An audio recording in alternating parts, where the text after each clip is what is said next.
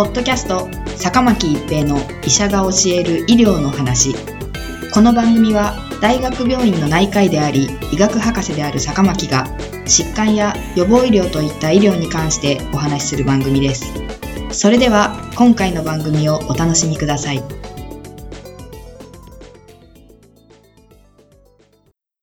皆さんこんにちは、坂巻一平です。ポッドキャスト、坂巻一平の医者が教える医療の話。今回は新型コロナウイルス変異株の特徴です。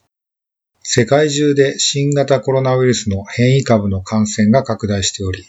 日本国内でも徐々に増加しています。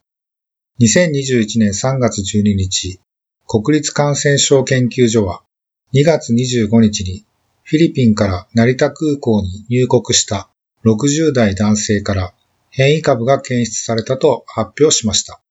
この変異株はイギリス変異株、南アフリカ変異株、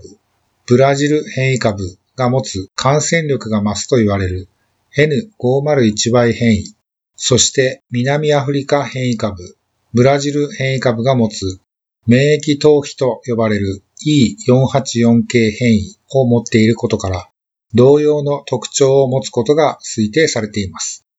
しかしながら現時点では、フィリピン国内でどれくらいこの変異株が広がっているかは不明です。また、現在フィリピンは第2波の流行を迎えていますが、この変異株がどのくらい流行に寄与しているのかも分かっていません。2021年3月12日時点で、日本国内では346例から変異株が検出されています。国内で変異株が初めて報告された2020年12月25日以降、徐々に増加傾向にあります。これまでのところ、イギリス変異株が大多数を占めていますが、南アフリカ変異株、ブラジル変異株も散発的に報告されています。そして3月12日にはフィリピン変異株が報告されました。変異株の問題には大きく感染力の増加と免疫逃避が挙げられます。一人の患者さんが何人に感染させるのかを基本再生産数と言いますが、従来のウイルスの基本再生産数を2とすると、変異株の感染力が50%強くなったとすれば、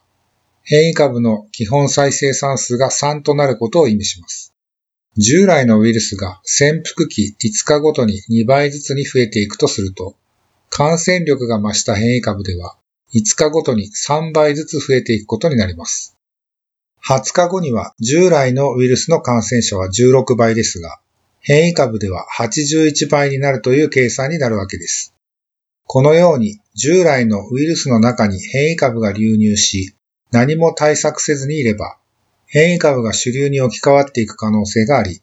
またこれまで以上に感染者が増えやすくなります。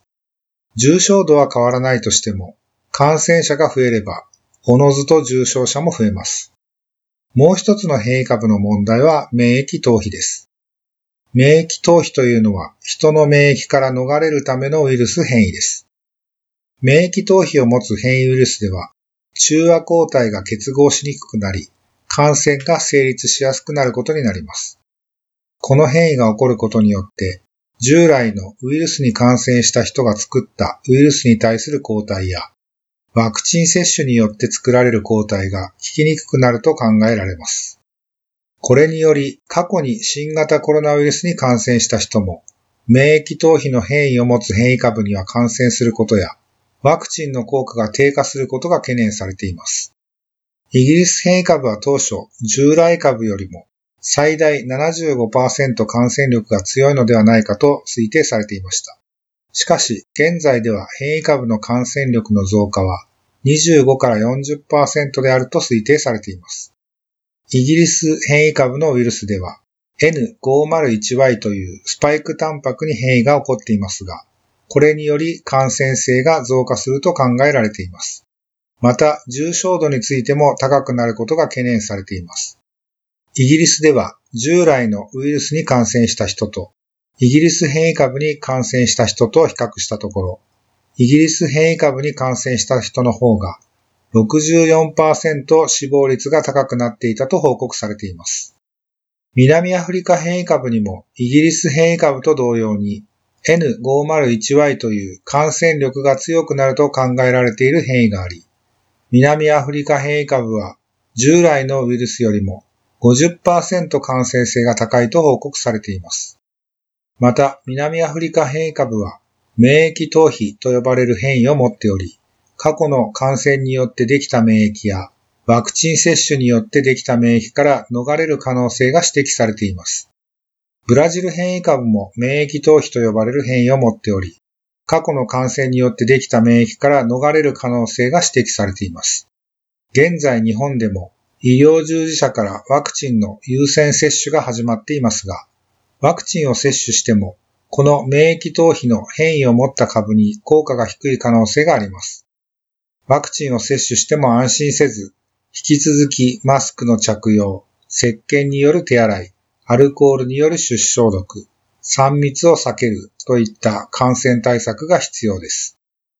ポッドキャスト、坂巻一平の医者が教える医療の話。今回は新型コロナウイルス変異株の特徴でした。